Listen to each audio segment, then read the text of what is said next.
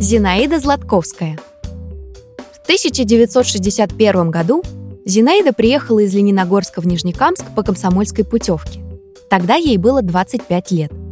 В городе она успела поработать штукатуром-маляром, диспетчером, мастером и старшим прорабом. Помимо этого, Златковская была единственной женщиной-руководителем строительного подразделения. Под ее ответственностью возводились некоторые дома. Нижнекамск, в который она попала по распределению библиотечного техникума, стал для Зинаиды настоящим домом.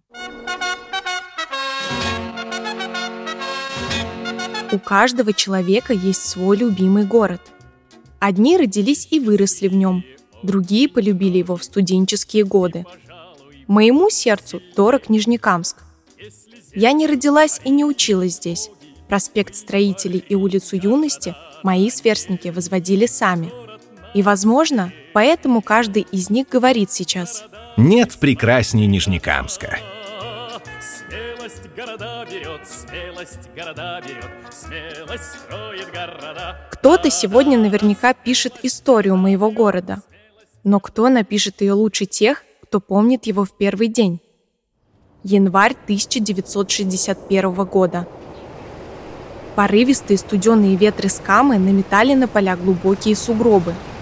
По бескрайнему холодному простору тяжело ползли тракторы, таща за собой вагончики – шли усталые люди.